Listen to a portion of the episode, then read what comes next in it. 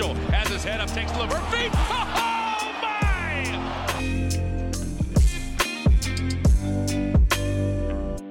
Bonjour à toutes, bonjour à tous et bienvenue dans Beyond the Hoops, le podcast de Q-Basket.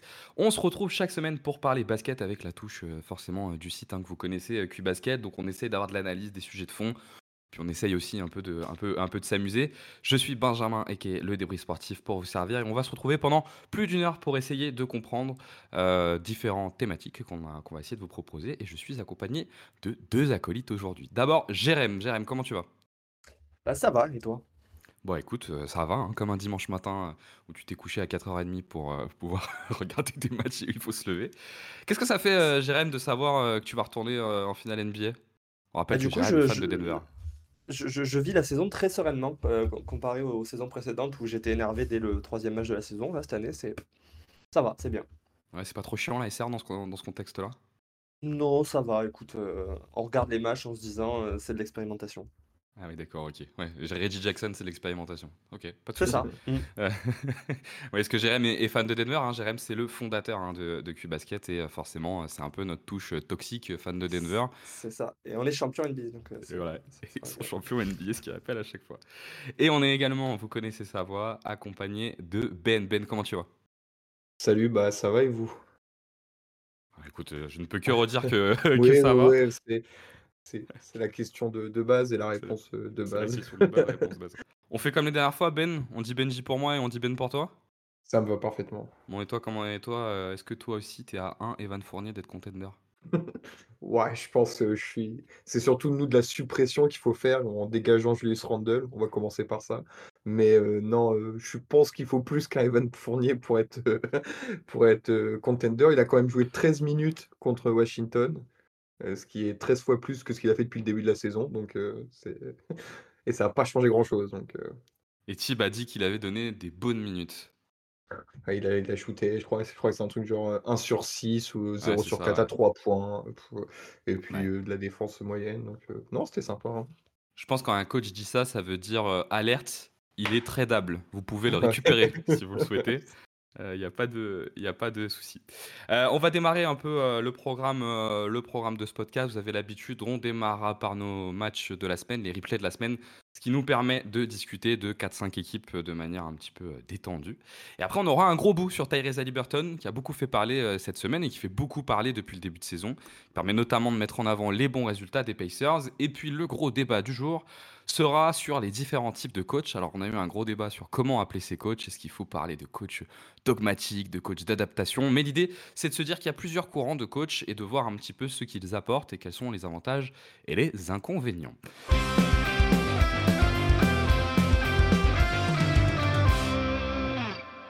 On démarre par les replays de la semaine. Ben, je peux peut-être te laisser euh, te lancer sur ton replay de la semaine. Quel match t'as marqué cette semaine? Ouais, alors cette semaine, je voulais regarder absolument les Kings, parce que j'avais pas eu l'occasion de beaucoup les voir depuis ce début de saison, avec tous les transferts qu'il y a eu, les nouvelles équipes, les, équipes qui partaient un peu mieux que ce qu'on avait prévu, etc. Les Kings, eux, ils sont restés un peu sur les, les mêmes bases que la saison précédente, donc dans, l'idée, euh, je pensais pas que ça allait, ça allait beaucoup bouger, euh, leur façon de jouer, etc. Et donc, je me suis quand même dit à un moment, fallait, fallait les regarder. J'en ai profité lors du match contre les Lakers, donc qui s'est déroulé, je crois que c'était mercredi soir ou jeudi soir, je sais plus. Euh, Par là, donc, euh, donc ouais, donc c'était un match, euh, match intéressant parce que ça permet pour les, pour les Kings bah, de voir que la, la saison dernière n'était pas juste un, un- une saison, euh, enfin une unique saison, une one season wonder, quoi, avec juste un, un- coup de feu, enfin un coup de feu, coup de, coup d'éclat sur, euh, sur un exercice et qu'ils ont les, les capacités et le, matériel pour réitérer ça sur euh, au moins une seconde saison, voire, voire plus. Toujours les mêmes, les mêmes points positifs que la saison précédente et c'est vraiment plaisant à voir de la vitesse, des systèmes intéressants, un, un Sabonis qui, enfin un, Sab- un Sabonis polyvalent, euh, des, des, des comment dire, euh, euh, bah, De'Aaron Fox qui était présent parce qu'il a été blessé les quelques matchs précédents, il était de retour et toujours, toujours, toujours bah, de, en, feu, enfin de grande, grande qualité et puis qui progressent encore jour après jour. Donc c'était vraiment intéressant de, de, voir les Kings et puis de voir la méthode. Mince, le nom du coach, Mike Brown. Mike Brown, avec beaucoup de transitions, beaucoup de shoot à trois points. Enfin voilà, le, ce qu'on fait peut-être de plus Enfin, c'est ce qui ressemble le plus au basket 2023, quoi, les, les, Kings, je pense. Ouais, c'est intéressant comme façon de voir les choses. Toi, Jérém, tu as un avis sur les Kings? Euh, bah, je trouve qu'ils sont dans la ligne de l'année dernière. Euh, j'aime beaucoup leur début de saison. Alors, euh, si on regarde le bilan, on se dit que ça démarre moyen pour eux par rapport à l'année passée. Mais en fait, avec Fox, en fait, vraiment, c'est là que l'équipe prend tout son sens. C'est-à-dire que ce tandem Sabonis-Fox, visiblement, l'un sans l'autre, l'équipe, elle retombe un petit peu dans, dans ce qu'elle était auparavant. Mais quand ils sont ensemble, honnêtement, c'est une des deux, trois meilleures attaques NBA. Euh, il n'y a toujours pas la défense. Euh, c'est dommage. Moi, j'espérais que, que l'équipe, elle, elle fasse un, progrès un peu net défensivement. Pour le moment, sur les matchs que j'ai vus, j'ai pas trouvé que c'était flagrant. Mais, mais c'est très sympa à voir toujours. Et bah, il y a plus de profondeur que l'année dernière.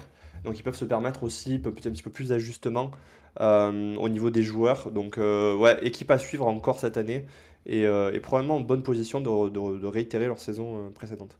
Ils sont en 5 victoires, une défaite hein, quand euh, Fox est, présent, ce qui traduit quand même l'importance qu'a Darren Fox dans cette équipe.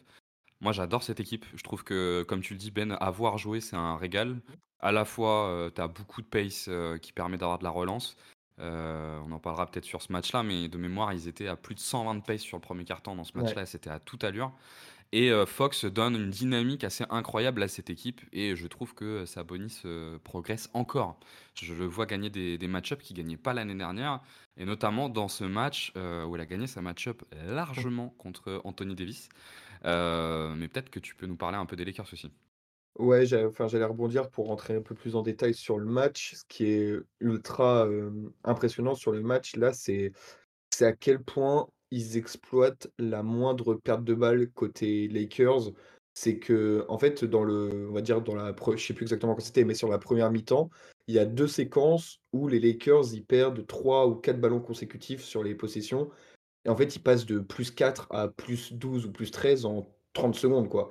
Et tu vois à quel point ils ont un, effectif fait pour euh, exploser à ce point rapidement. Et comme on l'a dit, enfin, quand as Fox, qui est ton premier lanceur pour ça, bah c'est parfait. quoi. Et c'est surtout pour ce match qui était ultra intéressant, c'est le contraste avec les, mmh, avec les Lakers, qui eux, pour le coup, euh, bah, semblent, ils semblent déjà fatigués alors que le début de saison a commencé il y a, il y a, il il y a un mois. quoi. Donc, euh, donc voilà, il y a un vrai contraste entre les, les, deux équipes et les façons de jouer. Euh, et qui est assez intéressant à voir, à voir dans, dans, ce match qu'on reverra plusieurs fois cette saison vu qu'ils sont dans la même, même division et même conférence.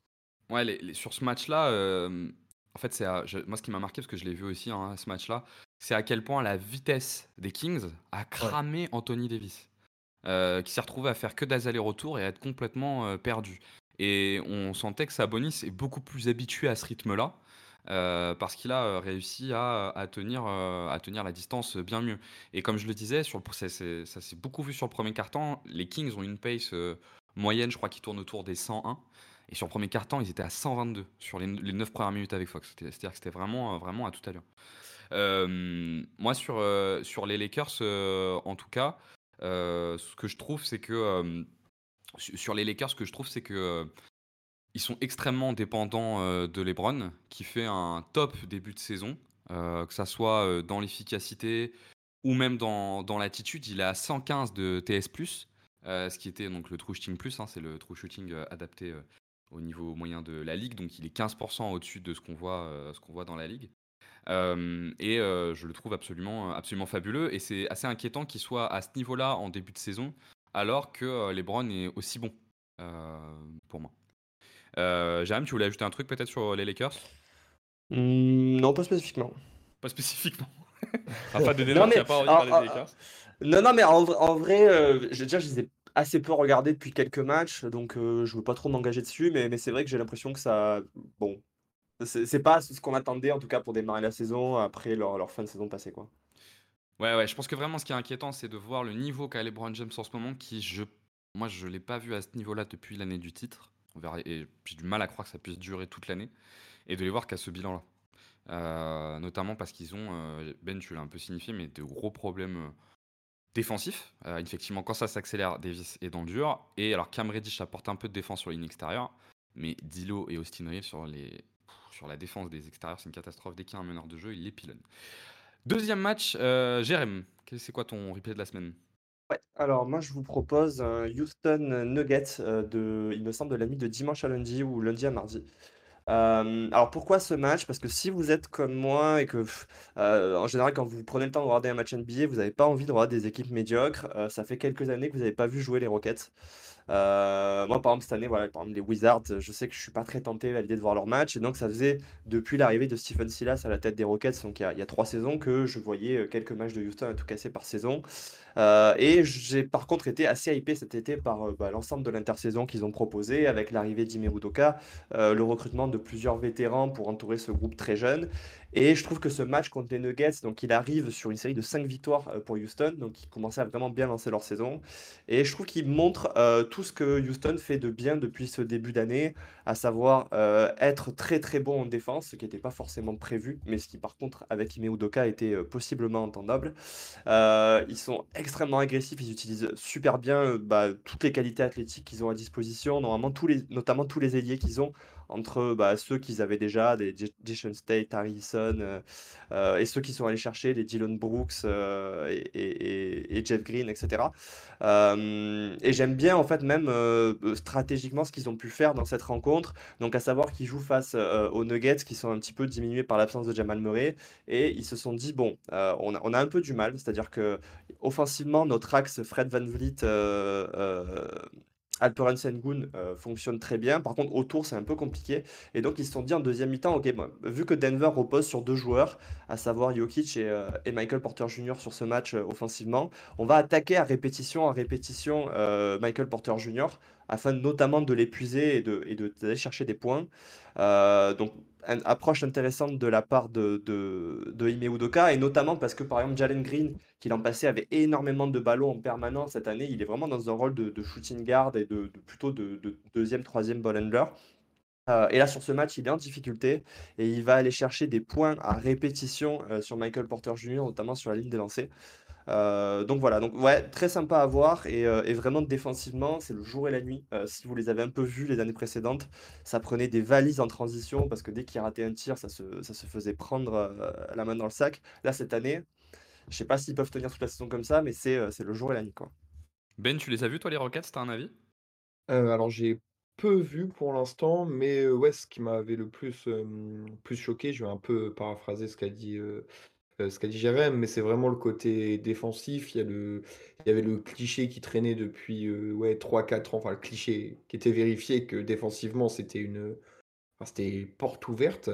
Et c'est vrai que là, avec, euh, avec la multiplication des, des, des, profils, je ne vais pas dire similaires, mais quasiment des, des, gars qui peuvent un peu switch, qui peuvent un peu, un peu défendre sur tout le monde, bah, ils, ont, enfin, ils, ont, ils en ont recruté beaucoup, et donc, donc ils ont une multiplication de ces profils-là.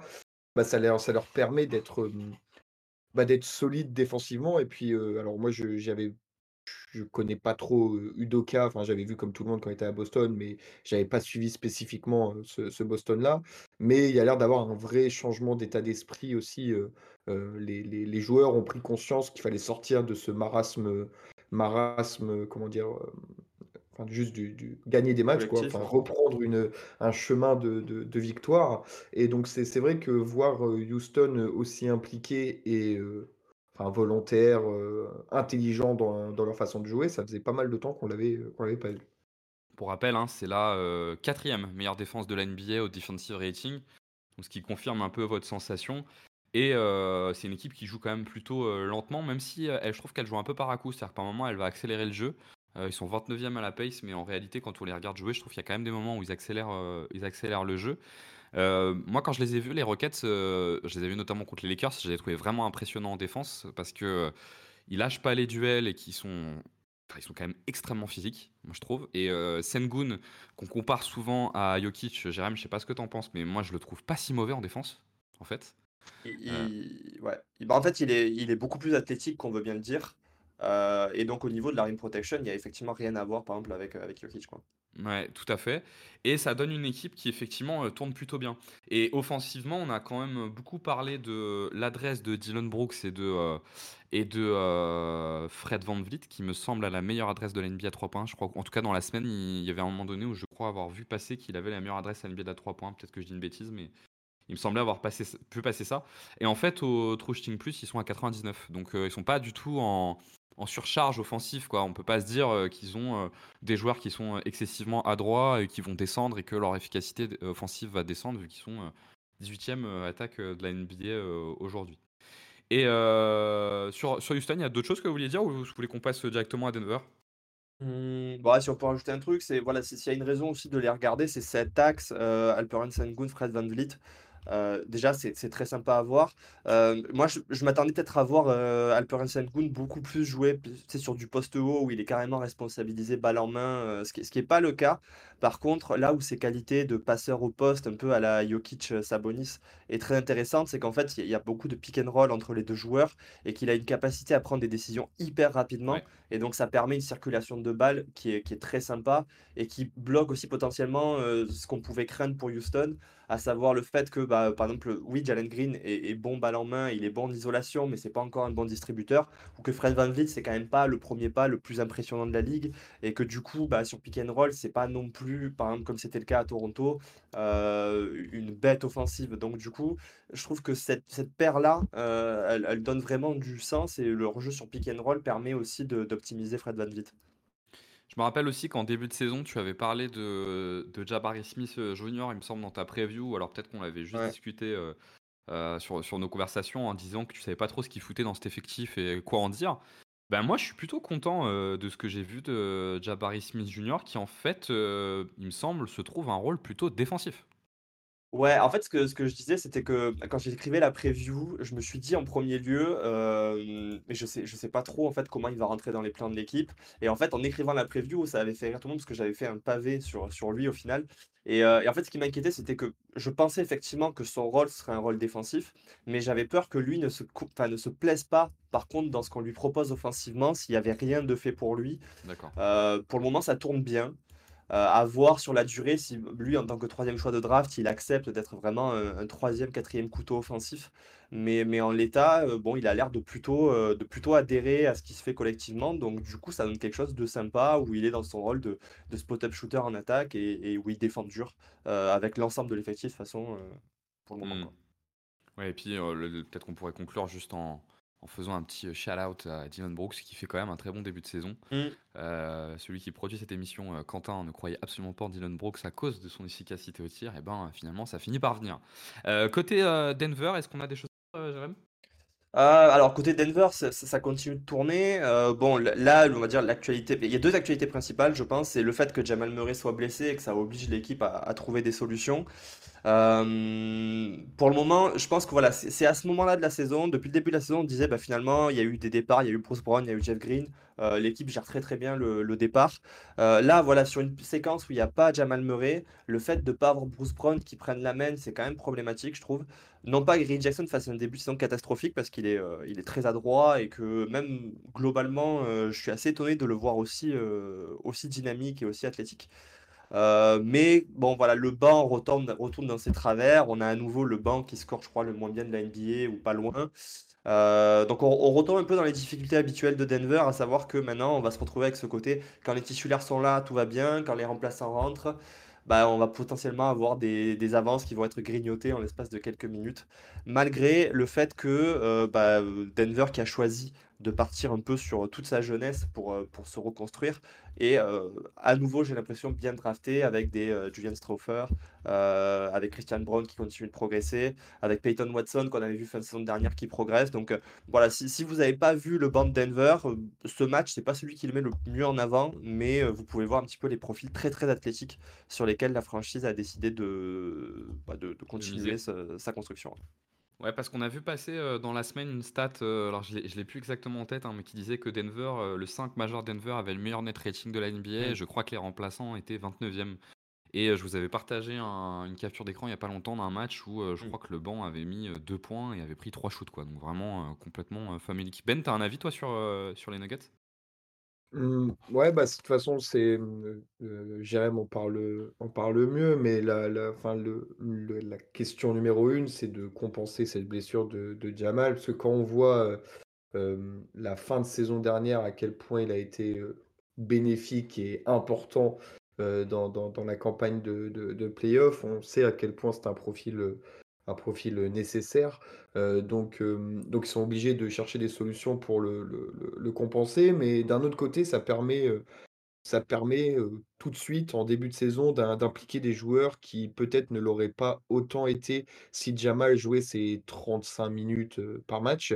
Donc donc peut-être que c'est un mal pour ce début de saison qui va finir, pour être un bien, un peu plus loin quand quand quand Jamal sera de retour, mais que les les jeunes auront déjà pris un peu plus d'expérience que ce qu'ils ce auraient dû, dû prendre, heu, en l'état normal. Ouais, sur, heu, sur Denver, hem, moi ce qui me ce qui m'a juste questionné, parce que je les ai vus jouer 2 fois, heu, 2 fois cette semaine, c'est, je trouve que le titre de l'année dernière a fait complètement, oublier des débats, les débats qu'on pouvait avoir sur Jokic en défense et moi je le trouve enfin il a des séquences en défense où tu as l'impression qu'il en a strictement rien à foutre, heu et où, heu, en fait, heu, tu prends la 1 mi-temps par exemple contre les Pelicans, le premier quart-temps, tu as l'impression que Denver peut prendre panier toutes les postes à partir du moment où tu attaques sur Jokic. Et je sais pas si vous partagez cette sensation.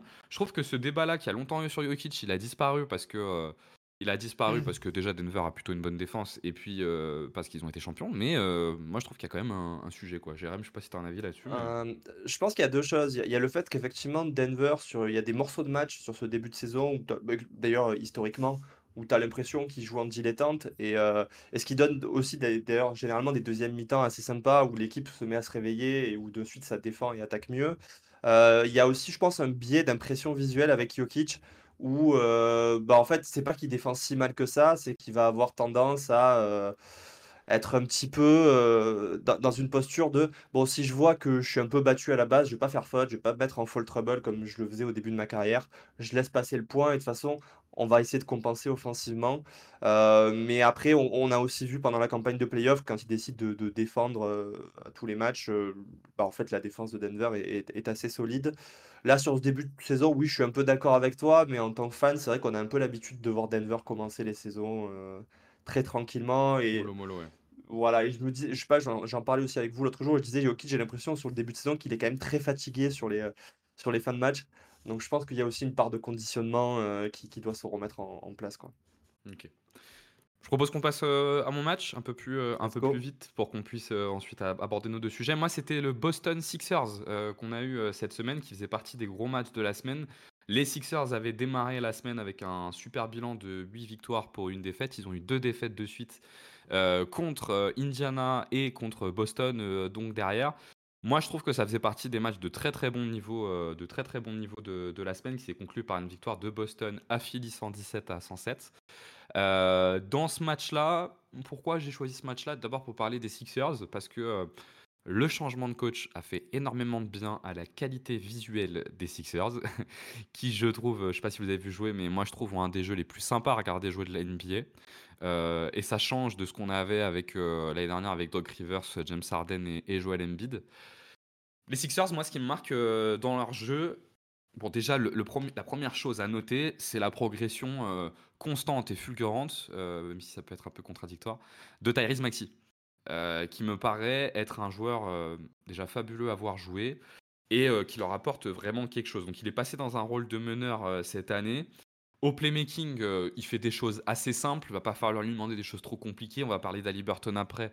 On est bien évidemment dans un autre registre, mais sa relation avec Joel Embiid lui permet de décanter énormément de choses. Sa qualité de finition près du cercle et son explosivité lui permettent d'être très fort sur pick and roll pour attaquer le cercle et en fait, quand tu regardes jouer les Sixers, tu vois à quel point, heu, Tyrese Maxey profile de Joel Embiid. Parce que les gens sont enfin les défenses sont tout le temps en hésitation sur savoir lequel prendre sur le pick. Ils finissent toujours par prendre Embiid, mais Maxey les punit, pardon et heu, en plus de ça je trouve qu'il a une qualité d'écran, heu, Joel Embiid qui est assez incroyable. Euh, tu sens quand même qu'il y a un mur à contourner. Et Tyrese Maxi, en fait, a le pull-up et puis a ce shoot derrière, l'écran qui lui permet d'être assez, euh, d'être assez efficace. Euh, moi, je trouve que les Sixers, c'est une équipe qui est très fun à voir jouer et je vous recommande, vous recommande de l'avoir joué. Ben, je te voyais un peu acquiescer de la tête. T'as un avis, toi, sur les Sixers? Ouais, ouais, ouais, je suis, bah, je suis tout à fait d'accord avec toi parce que c'est vrai que les Sixers, ça fait quelques années que, même en règle générale, chez QI, on a un avis plutôt négatif sur, sur, eux. C'est pas l'équipe qui nous enchante le plus. Et c'est vrai que cette année, je me suis surpris à les regarder plus que ce que je pensais parce que, bah, comme toi, je suis, j'adore, enfin, j'adore Tyrese Maxi. Euh, la progression, je, je m'y attendais pas du tout. Il y a quelques, enfin, quand il a été drafté, quand il a commencé à progresser, le voir avoir autant de, de responsabilités, euh, surtout enfin, de création pour, euh, pour les autres euh, aussi rapidement, je ne m'y attendais pas. Donc tu l'as dit, hein, ce n'est pas, Ali Burton, c'est pas Chris Paul, c'est pas des gars, un gars comme ça, mais en tout cas, il arrive à faire tourner une attaque, une attaque de, de, de Philadelphie de façon plutôt, plutôt correcte. Et ouais, c'est en fait, c'est, je pense, c'est vraiment, on voit vraiment le jour et la nuit entre, entre les, les années Doc Rivers et, et Nick Nurse, tu vois, qu'il il arrive à impliquer d'autres joueurs. J'ai l'impression que, que Tobias Harris est un peu, sort un peu de, de, de ce. Enfin, enfin Tobias Harris, c'est un joueur plutôt fade. Et il sort un peu de ça. Kelly Oubre, tu as l'impression qu'il revit. Il y a des gars comme, comme Batum ou Robert, Robert Clinton qui se sont bien intégrés, qui apportent des, des comment dire, des, des, des bah, de, nouvelles, de nouvelles options et surtout qui, qui approfondit le, le, le, banc qui à un moment était un peu, un peu compliqué, surtout sur les postes 3, 3, 4. Donc non, non, il y, a de, y a de quoi faire. C'est plutôt intéressant à voir jusqu'à où, ça ira, parce que là, cette semaine, c'était deux gros chocs et ils, sont, bah, ont perdu les deux. Quoi. Donc, donc à voir s'ils arriveront à maintenir le, rythme du début de saison, parce qu'on en a aussi parlé un peu en interne. On a l'impression que, que Joel Embiid pêche encore physiquement en fin de match. Enfin, il, il est rapidement fatigué. Donc, euh, donc à voir s'il va réussir à, être en forme euh, toute la saison. Euh, après l'énorme. Enfin, je pense qu'il a dû faire un push l'année dernière avec sa, pour avoir son MVP. Donc ça l'a peut-être un peu, un peu, un peu usé physiquement et qu'il a peut-être un peu du mal à se remettre dans le, dans le, dans le bain. Donc, donc à voir jusqu'à où ça, ça, ça, ira. Mais oui, c'est un peu comme les Rockets, très bonne surprise à laquelle je ne m'attendais pas en début de saison. en tout cas d'un point de vue jeu. Quoi. Le départ de Harden permet de voir aussi plus de d'Anthony Melton, que je trouve euh, excellent. Et la paire qu'il fait avec Tyrese Maxi, euh, alors permet pas d'avoir la création qu'avait euh, James Harden, mais plus de Tyrese Maxi et plus de d'Anthony Melton avec un bon équilibre entre les deux, finalement, ça crée quelque chose de pas trop mal. On a aussi plus de création avec Embiid. T'as un avis, toi, Jérém, sur les Sixers? Euh, ouais, bah, en fait, je me disais dans la lignée un peu de ce que disait Adam Silver, où euh, en NBA, des fois, on parle pas assez de l'aspect tactique et, et de comment les coachs euh, bossent. Moi, je suis assez fan de l'arrivée de Nick Nurse. J'adorais ce qu'il faisait à, Toronto, notamment les, les premières années et la, période du titre. Et, là, en fait, bah, c'est ça. Je trouve qu'en soi, on, on redécouvre pas les Sixers parce que bah, comme, Ben l'a dit, ils ont acquis de la densité en faisant le, trade, donc ils ont récupéré Covington, Batum notamment. Euh, Tyrese Maxi, euh, c'est peut-être pas vraiment une découverte, ou en tout cas, je ne sais pas si vous vous souvenez, mais, euh, mais l'année où Ben Simmons avait demandé son, son trade, euh, il avait déjà joué pendant quelques mois ce rôle-là, et je crois qu'à l'époque, je sais pas s'il était rookie, je pense qu'il était rookie. Il était rookie, il avait déjà, il, avait été excellent en fait dans ce rôle-là. Donc là, j'ai l'impression qu'on a une version qui a, qui a, pris un peu en maturité parce qu'il a eu deux ans où il a, il a changé de rôle, mais où il a continué de progresser naturellement. Et là, en fait, on découvre juste que le joueur d'il y a deux ans qui était déjà très bon en saison rookie, bah, il, il, il, a progressé physiquement, il a progressé dans le jeu, il a même peut-être euh, appris des choses dans ce rôle de deuxième porteur de ballon. Et, et en fait, euh, bah, ça plus un coaching qui est bien meilleur que celui des années précédentes, bah, les Sixers deviennent sympas à avoir joué. Euh, donc, euh, bah, écoutez, c'est plutôt cool pour les fans. Et je pense qu'en plus, c'est un modèle qui peut se pérenniser sur l'ensemble de la saison. Donc, euh, donc ça part plutôt bien pour eux. Quoi. Oui, parce que les fans des Sixers étaient assez hauts hein, sur Tyrese Maxi. Ouais. Ils sont pas spécialement surpris de ce qu'il fait. Et quand on parlait d'éventuels trades d'affaires, ils étaient beaucoup plus dans une idée de dire euh, on touche pas à Tyrese Maxi, qu'on touche pas à James Harden. Et je parle de ça même avant euh, les frasques qu'a eu James Harden avec euh, Daryl Morey. Côté Boston, c'est un peu l'équipe hein, du début de saison, je crois. Enfin, je sais pas si vous êtes d'accord, mais je pense que sur le début de saison, c'est la meilleure équipe. ça permet de parler un petit peu d'eux. Et d'en parler par une voix autre que Azad qui reviendrait sur le départ de Marcus Smart une énième fois. moi, je trouve que j'aime beaucoup leur polyvalence défensive et en fait, ce match-là est un bon exemple de ce qu'ils sont capables de faire en défense. moi, je trouve que Drew Holiday est absolument fabuleux dans le rôle qu'on lui donne à Boston parce qu'on utilise à fond sa polyvalence et qu'on l'utilise vraiment dans des rôles, dans des rôles différents et dans les six premières minutes de ce match, on a eu un peu de tout en fait. Maxi a d'abord été défendu par, par Derek White, après il a été défendu par Holiday. on a vu par moment Holiday sur Tobias Harris. Au bout de 2-3 minutes, ils font une presse tout-terrain juste sur une action et ils arrivent à générer une quasi-perte de balles, même si au final les Sixers s'en sortent bien et arrivent à, arrivent à, marquer un panier. moi j'avais parlé du premier match entre, les Boston et, entre Boston et les Sixers la semaine dernière et ils avaient démarré avec Holiday sur Joel Embiid. En fait, je trouve que c'est une équipe qui déjà, bah, forcément, a gagné son été en lâchant en gros Rob Williams, Malcolm Brogdon et Marcus Smart contre Holiday et Porzingis. Et Porzingis leur apporte vraiment quelque chose de nouveau. Il y avait le gros moins de perdre Marcus Smart, mais avec Holiday, c'est compensé, voire, voire on peut peut-être même se dire que c'est un petit peu mieux mais je trouve qu'ils ne restent pas sur leurs acquis et qu'ils essayent des choses. Et notamment défensivement, on voit pas une on pourrait avoir une équipe qui a toujours le même plan défensif, qui reste dans de la tenue de duel ou dans de la défense de pick and roll classique, mais en fait, ils essayent tout le temps des choses nouvelles. Et pour moi, c'est quand même le symbole d'une équipe qui se repose pas sur ses acquis, qui a un très fort effectif, mais qui veut mettre des choses en place qui serviront plus tard dans la saison. Jérém, je sais pas si tu as un avis sur, sur Boston que vous pourrez peut-être retrouver en finale NBA si Denver y va. Euh, alors, pour être euh, transparent, j'ai vu qu'un match de Boston ce début de saison, c'est celui contre Minnesota. Donc, un match en plus qu'ils avaient perdu, mais où ils étaient quand même. Euh, c'était vraiment un très beau match. Bon, moi, le souvenir que j'ai par contre de Boston de l'année dernière, et je ne sais pas si ça se vérifie cette année, c'est que c'est une équipe qui démarre, qui démarrait la saison très très fort et qui a été très très bonne très tôt dans la saison. Euh, et je me dis que cette année, ils ont peut-être aussi le, il y a peut-être aussi le même biais, c'est-à-dire qu'on est, on est à peu près là au moment où on enregistre à une douzaine de matchs par équipe. Euh, est-ce que vous n'avez pas la sensation que Boston aussi, il démarre de manière beaucoup plus sérieuse que, que d'autres équipes, par exemple concurrentes, et que ça peut aussi jouer dans l'impression d'équipes très très fortes qui, qui sont actuellement? Ben, t'en penses quoi? Mmh, ouais, si, c'est, mmh, c'est possible. Après, j'étais en train de me refaire, rapidement les équipes, qui pouvaient être concurrentes et qui démarraient plus plus lentement. Je réfléchissais et mmh bah, en fait, ouais, c'est Boston, ils ont ils ont l'habitude de ce de ce rythme de croisière, rapide. j'ai l'impression, ouais, qu'ils accélèrent, enfin, ils débarquent très fort pour ensuite, peut-être, ralentir un peu et tester de nouvelles choses, un peu plus tard dans dans dans la saison, là où certains les testent immédiatement. après, je ne sais pas si, si Jérémy disait ça d'un point de vue si c'était négatif ou positif, mais, mais ouais, si je, je, suis plutôt d'accord avec, avec ce, qui, ce, qui, ce que Jérémy disait. D'accord. Bon, on verra sur le reste de la saison ce que ça donne. On a déjà fait un gros tour d'horizon avec nos différents matchs.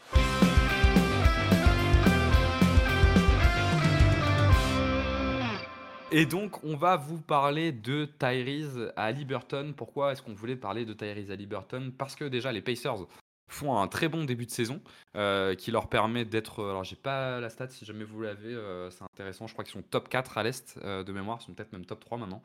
et qui sont portés avec un, par un Tyrese Liberton qui est absolument incroyable, qui tourne quasiment à 25 points de moyenne, 4 rebonds, 12 passes d'ess, en étant très efficace, que ça soit au playmaking parce qu'en fait il perd extrêmement peu de ballons euh, et au scoring parce qu'il a des très bons pourcentages et qu'il est quand même le symbole d'une équipe qui a un style de jeu euh, qui a un style de jeu très marqué.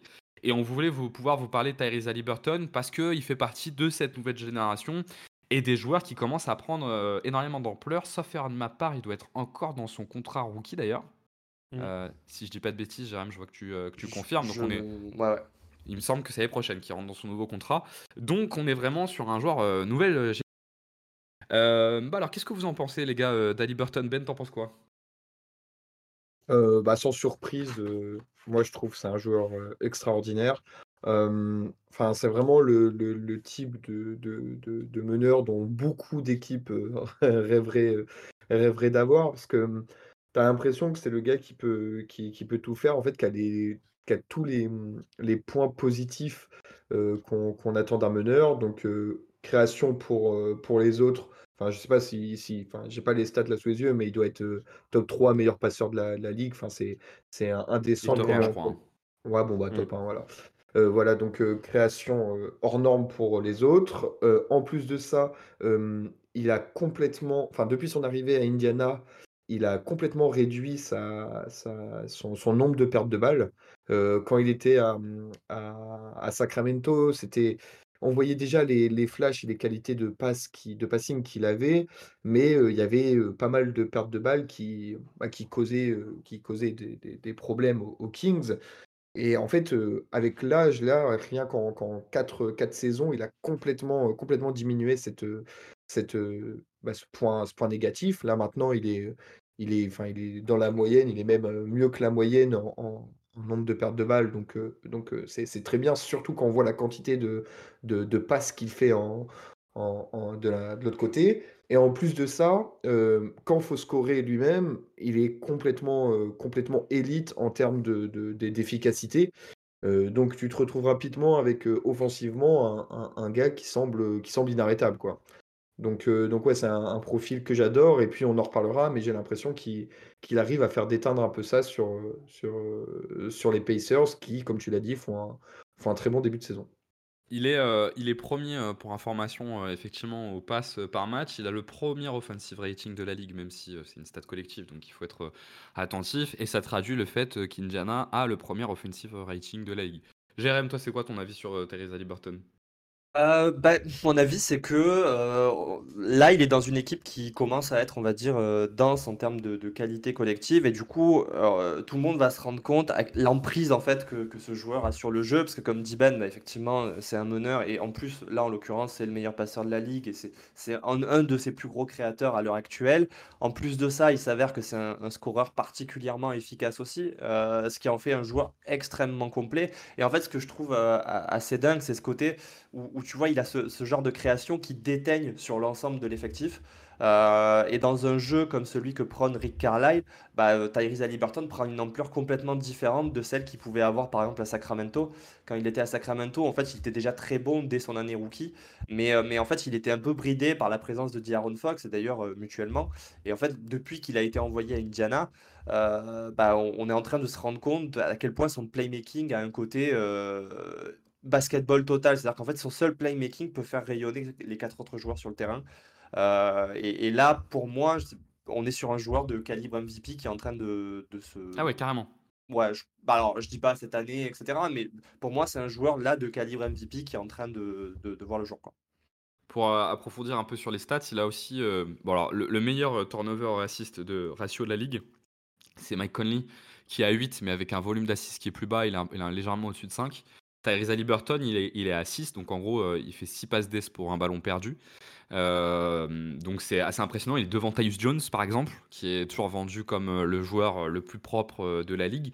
Et ça traduit effectivement une capacité à mener un jeu qui fonctionne très très bien, avec certains joueurs qui ont vraiment un bump quand ils jouent, avec lui. par exemple, l'efficacité au tir Topin bump de 17%, son true shooting plus. Brown de 13%. Donc il y a quelques joueurs comme ça, notamment des joueurs qui sont de transition, mais peut-être que vous allez pouvoir parler un petit peu du style de jeu des Pacers, euh, sur lesquels il a un impact, euh, il a un impact énorme. Euh, globalement, pour finir un peu le tour d'horizon des stats, il est, je regardais, l'effectif a, il a plus 15 d'offensive rating quand il est sur terrain par rapport à quand il est dehors. ce qui, de mémoire, pour avoir regardé, même au-dessus de Jokic, pour donner un ordre d'idée. C'est quoi les gars le style de jeu des Pacers? Mmh, alors, euh, grosso modo, euh, si vous avez vu Sacramento la semaine dernière et ce début de saison, je pense que la philosophie, on peut dire que, que c'est la même, c'est-à-dire euh, l'équipe est essentiellement une équipe qui se base sur l'attaque. On est sur un basketball assez total offensivement où dès que l'adversaire perd la balle, dès que l'équipe prend un rebond, on part en transition très très vite bah, pour empêcher l'adversaire de se repositionner en défense. Euh, on est sur une équipe où je trouve la balle circule euh, assez vite et assez bien, avec vraiment un joueur central qui est Tyler Liberton, qui est vraiment en charge de la création, et autour pas mal de joueurs qui ont des qualités qui euh, vont se fondre en fait autour de son playmaking, que ce soit des joueurs par exemple comme Miles qui est le second scoreur de l'équipe il me semble, et qui va beaucoup décocher de loin, euh, des joueurs comme pareil dans le même registre comme Buddy Hield, qui est un excellent catch and shooter, ou d'autres joueurs qui vont être des, ball handlers un peu secondaires, qui vont en fait utiliser le- les décalages que propose Tyrese Liberton pour en gros attaquer euh, bah, l'adversaire. Euh, ça peut être par exemple euh, du euh, Benedict Mathurin ou du, euh, du Bruce Brown qui viennent d'arriver. Et donc, c'est sur en fait ce type de jeu avec pas mal de connecteurs et beaucoup de joueurs qui savent euh, bah, sanctionner euh, les espaces créés par Tyrese Liberton que, que le, l'effectif de, d'Indiana se font. T'es d'accord, toi, Ben, avec cette description sur, euh, sur l'attaque d'Indiana? Ouais, ouais, com- complètement. euh, c'est vrai que euh, le Tyrese, c'est le point névralgique de cette, de cette attaque. Mais ce qui est intéressant, c'est que, comme l'a dit Jérém, il y a plein de profils euh, diversifiés, mais complémentaires de, de, de- d'Ali Burton. Euh, tu l'as un peu évoqué, euh, Benji, mais euh, notamment le, le recrutement, enfin le trade pour euh, Obi Toppin, ça rentre complètement dans, dans, dans cet état Mm. d'esprit parce que moi, en tant qu'ancien euh, enfin le joueur étant un ancien euh, moi j'aurais été très heureux de le, de le conserver, mais en fait là il, s'épanouit, même s'il a eu un- un- quelques difficultés au début de saison, mais il commence à s'épanouir, à trouver les, les, bons, les bons placements dans les, dans les systèmes. Enfin, c'est un des plus gros cutters. Enfin, un des joueurs qui fait le plus de cuts de la, de, la ligue d'après NBA Stats.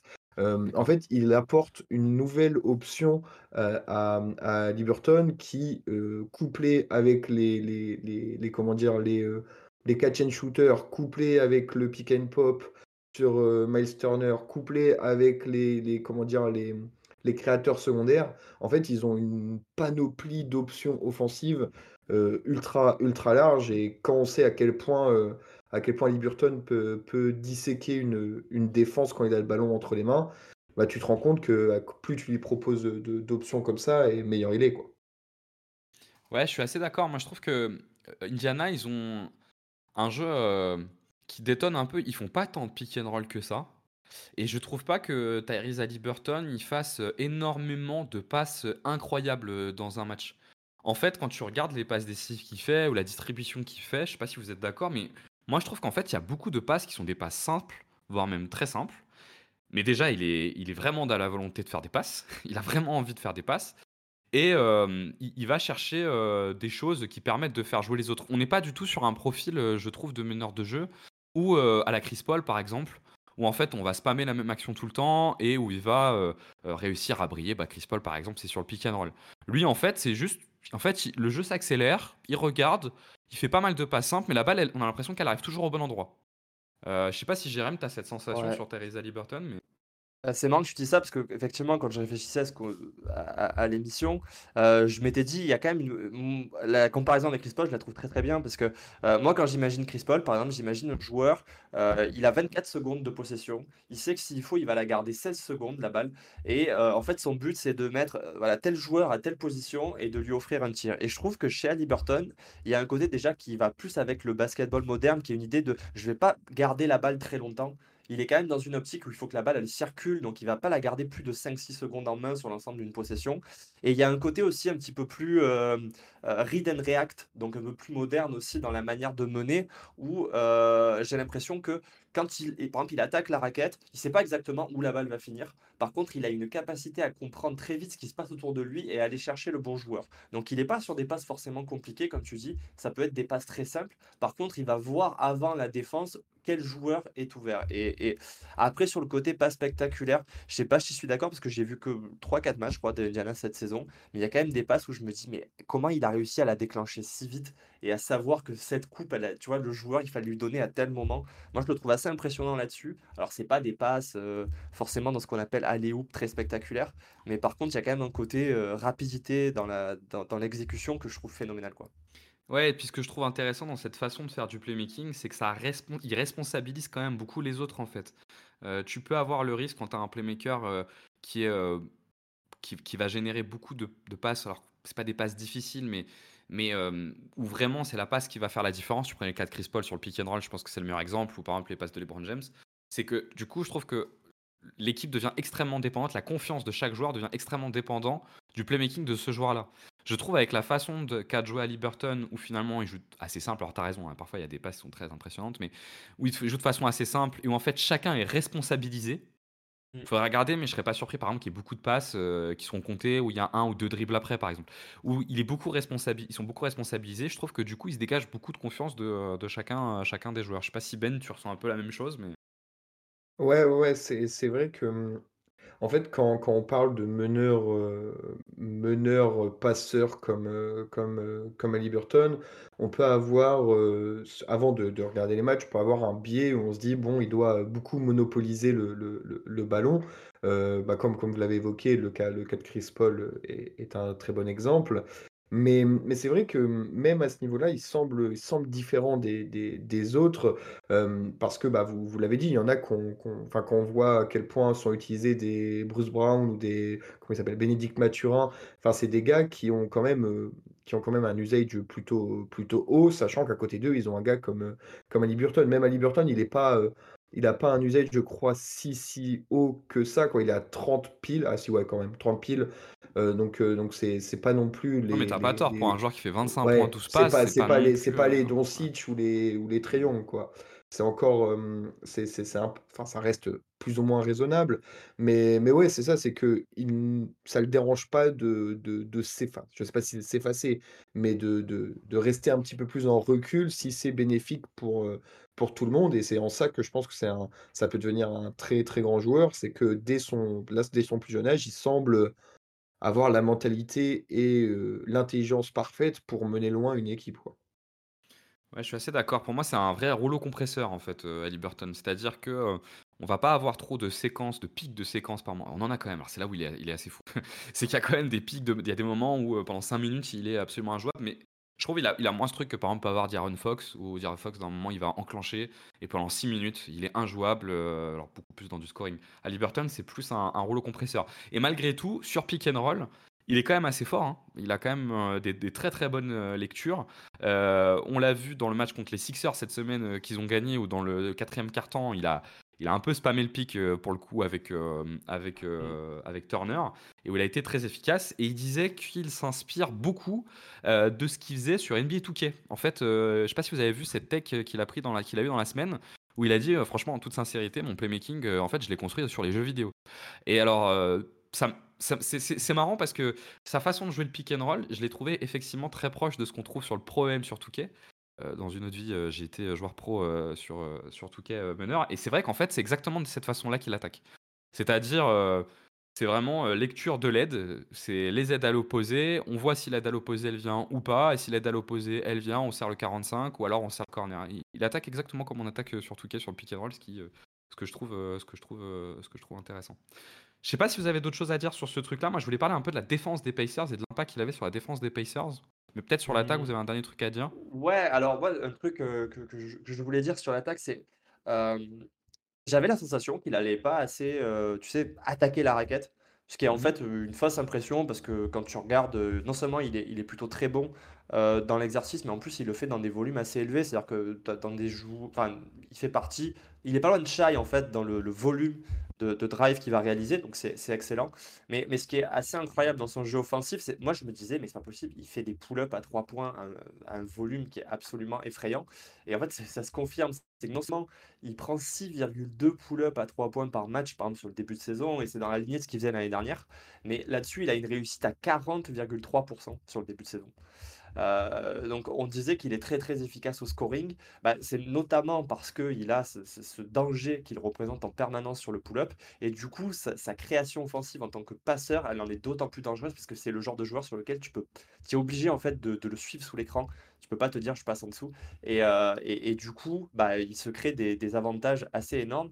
Et, euh, alors, il y a quelques années, j'avais écrit un article là-dessus. C'était en gros comment le fait de pouvoir pull-up à 3 points, ça t'ouvre énormément de choses dans le jeu et vraiment ça peut changer un joueur de catégorie. Je pense que Thalys Liberton, on est vraiment dans ce cas-là de, de scoreur qui peut vraiment vivre de son pull-up parce qu'après ça lui facilite tout le reste. Euh, donc à voir s'il arrive à maintenir ce, ce 40% là-dessus parce que c'est pas une norme. Mais en tout cas, euh, sa saison démarre très très bien. Mais ce qui est intéressant sur ces pull-ups à Liberton, c'est que c'est pas du tout des pull-ups à la Curry ou à la Doncic. Hein. En fait, à Liberton, il est que dans telle lecture et en fait, il prend des pull-ups quand on passe sous l'écran.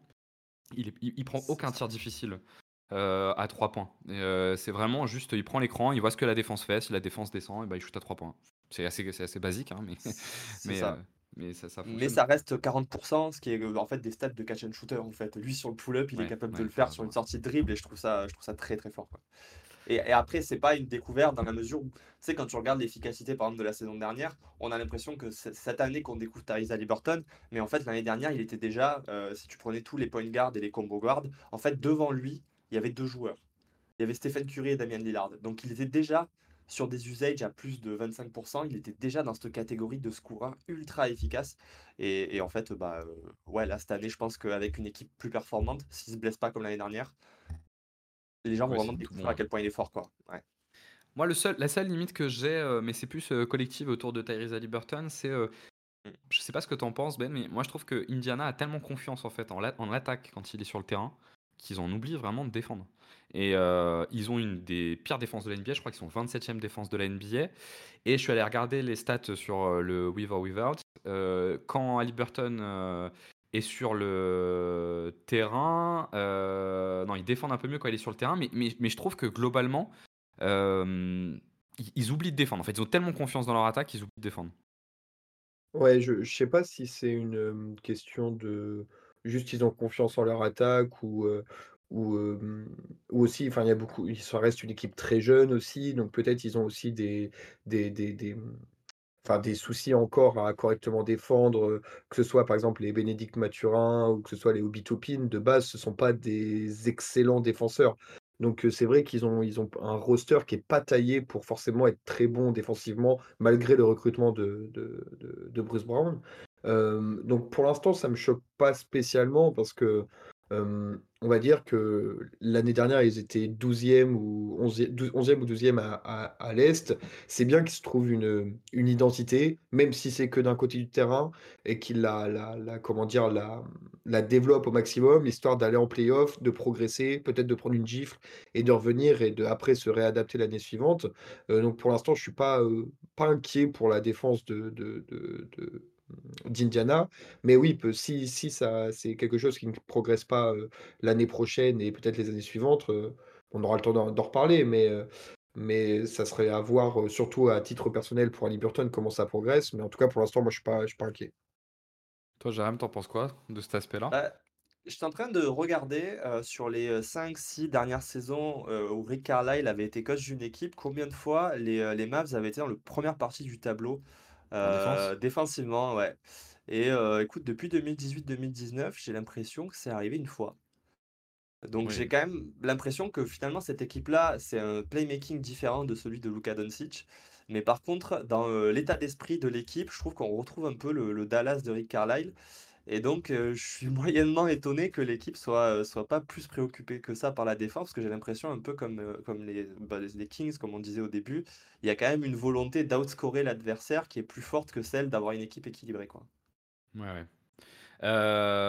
Moi, je trouve que j'ai beaucoup vu passer dans la semaine Tyrese Haliburton, Steve Nash. Bon, c'est vraiment du détail, mais moi, il me fait surtout beaucoup penser à Jason Kidd en fait, euh, dans son playmaking, beaucoup plus qu'à Steve Nash. Pour conclure sur Tyrese Haliburton, je vous propose le petit jeu qu'on avait fait il y a deux semaines, un petit tu préfères, pour voir un petit peu euh, comment est rank Tyrese Haliburton. La dernière fois, je vous avais dit, euh, tu préfères, euh, tu te poses juste la question euh, si tu le mets dans ton effectif. Là, on va juste, on va se demander, je vais vous donner deux noms. Tyrese Haliburton et un autre nom, et vous vous demandez si vous faites le trade. Ça va les mecs? Ouais, juste petite question, on se met à la place de de l'autre équipe? Est-ce Ouais, ouais, t'as raison, faisons ça. On se met à la place de l'autre équipe. Oui, parce que Indiana, je pense qu'il Ouais, le ouais, bougerait ouais, pas. bah oui, Mais ouais, t'es l'autre équipe, est-ce que tu trades euh, ce joueur-là contre. Tyrese Haliburton, ok? OK, ça marche. Bon, le premier, Lucas Doncic. Non. Non. Ok, donc il est en dessous de Lucas Doncic. Le deuxième, Shai Gilgeous Alexander. Pour moi, c'est even, tu vois.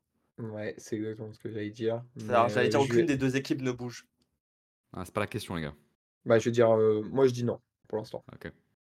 Donc, Ouais, et toi non. aussi, Jérém? Non, mais euh, ça pourrait très bien, oui. hein, je... Ok. c'est un nom sans certitude. Ouais, c'est genre, ça- je pense que ça dépend de la préf... Qu'est-ce que tu préfères, mais, euh, mais... Tu sais quoi, je le fais, vas-y. Damien Lillard. Moi, je le fais. Ouais, moi aussi, je le tu fais. Ah ouais, donc. Tyrese Haliburton, il est déjà euh, devant Damien Lillard. Bah, euh, Non, je- après, il y, y a la jeunesse qui entre en jeu, quoi. Ouais, je suis d'accord, c'est ce que j'allais dire. D'accord, vous comptez la jeunesse, ok. Jamorant. Ouais, parce que là, si tu pars sur 10 ans Pardon. de Haliburton, Ah ouais, ah, Giannis, tous les euh, jours. et Jamorant, oui, tous les jours, oui, oui. Jamorant tous les jours. Alors là, celui-là, il m'intéresse beaucoup. D'Aaron Fox. Ouais. J'y ai pensé, j'y ai pensé quand tu as présenté le jeu, je me suis dit, euh, je sais pas. Euh,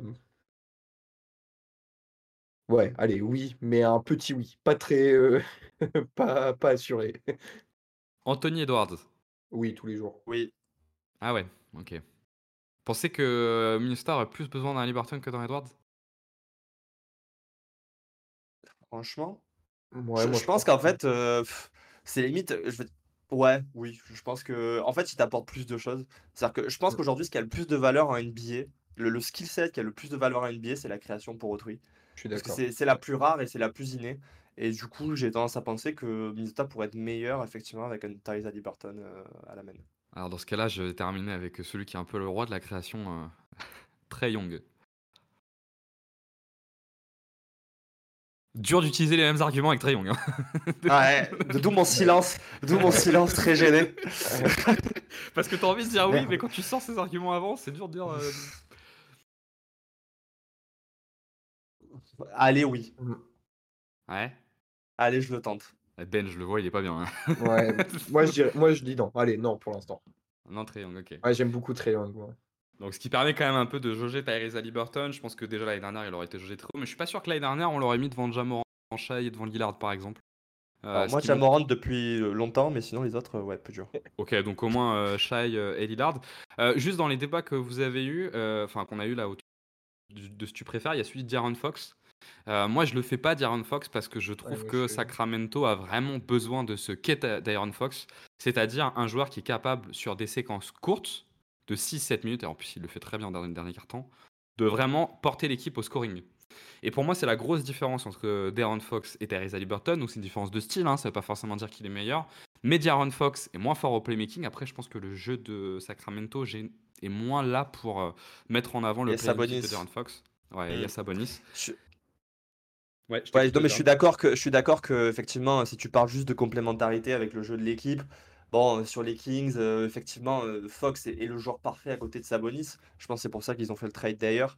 Euh, mais c'est vrai qu'après, j'ai l'impression que si tu me parles juste de valeur, euh, bah ouais, je vais quand même considérer que même si j'adore Fox, je pense qu'Haliburton aujourd'hui a plus de valeur dans une équipe au global que que que, que Fox quoi. Ouais, et, et donc, euh, alors déjà, je trouve ça intéressant les deux parce que je trouve que De'Aaron Fox et Therese Haliburton sont l'incarnation du basket euh, moderne, en tout cas sur leur position. Euh, De'Aaron Fox tourne quand même à 33 points de moyenne et s'y passe à 50% au tir. Il est trop fort. hein. C'est un truc de fou comme il devient fort, euh, De'Aaron Fox. Mais voilà, je trouve que en tout cas ces deux joueurs-là, je pense qu'on va les suivre et que je serais pas surpris que le temps avançant, il y a deux trois séries de playoffs qui permettent de montrer euh, que ces deux versions euh, de, de guard qui sont euh, la version un peu moderne, moderne de.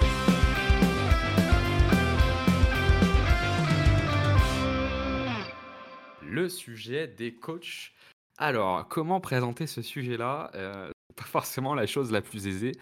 On a eu un débat en, en début de semaine euh, dernière, je crois même en, en début de semaine dernière, au début de cette semaine, sur Max. Budenholzer, euh, qui est un coach euh, qui est parti des Bucks, et les euh, ont trouvé que le jeu des euh, pâtissait un petit peu du départ de Mike Budenholzer, et en l'occurrence, Jérém, et pas que Jérém, un grand défenseur de Mike Budenholzer. Et en fait, en échangeant autour de Mike Budenholzer, moi j'ai avancé deux trois arguments pour dire euh, les limites que je trouvais de Mike Budenholzer, qui est un coach que j'aime plutôt bien en plus euh, par ailleurs. Et en fait, on s'est rendu compte qu'il y avait peut-être un peu deux types de coachs. Alors, on va certainement dé- décrire plus et puis on va aller dans le détail, mais des coachs un peu dogmatiques qui viennent un peu changer le jeu, comme peuvent l'être Mike Budenholzer, qui sont des coachs qui en fait s'en tiennent à leur plan un peu euh, tout le temps, ou comme pouvait l'être Mike D'Antoni, et des coachs qui sont un peu plus dans l'adaptation. Et que c'est un peu deux types de coachs à, différencier euh, qui, euh, qui permettent déjà de discuter de, bah, duquel est le plus intéressant, si on trouve qu'il y en a un qui est plus intéressant, et de quelles sont les deux grandes différences entre, entre ces courants de coach. Jérém, est-ce que pour toi, j'ai à peu près bien présenté ce sujet un peu tricky? Ouais, c'est ça, c'est l'idée. C'est en fait, euh, il y a, peut-être deux courants majeurs dans le coaching. Si on enlève ceux qui ont, rien à foutre là et qui sont pas au, au niveau comme, comme certains coachs. Mais donc, il y a deux types de coachs et euh, en fait, on les juge différemment alors que c'est le même job. Et en fait, bah, déjà, quels sont ces deux types de coaching et, euh, quels avantages et inconvénients on peut trouver à l'un et à l'autre si, euh, s'il y a lieu de, le dire. Alors, peut-être qu'on peut commencer justement par essayer de les définir un petit peu. Bon, on a utilisé ce terme un peu barbare de coach euh, dogmatique. Euh, Est-ce qu'un de vous deux veut se lancer sur ce que peut être un coach dogmatique? Sinon, je le fais, mais euh, co- comme vous voulez. Hmm, Alors, euh, moi, c'est vrai que cette notion de dogmatisme, parce que comme je t'avais dit avant l'émission, j'aimais pas trop, je trouve qu'il y avait un côté un peu péjoratif. Alors que moi, par exemple, c'est le type de coach que, que j'aime beaucoup. Euh, pour moi, l'idée, c'est que c'est en fait, c'est des coachs va, qui vont soit être innovants, euh, c'est des coachs qui peuvent créer des tendances, donc qui ont une vision très euh, stratégique et optimisation maximale du jeu. Euh, par exemple, on parlait donc de Bulldozer comme, exemple. Bulldozer, il arrive par exemple à la tête des Bucks dans une période où bah, il y a la révolution des Warriors et du tir à trois points.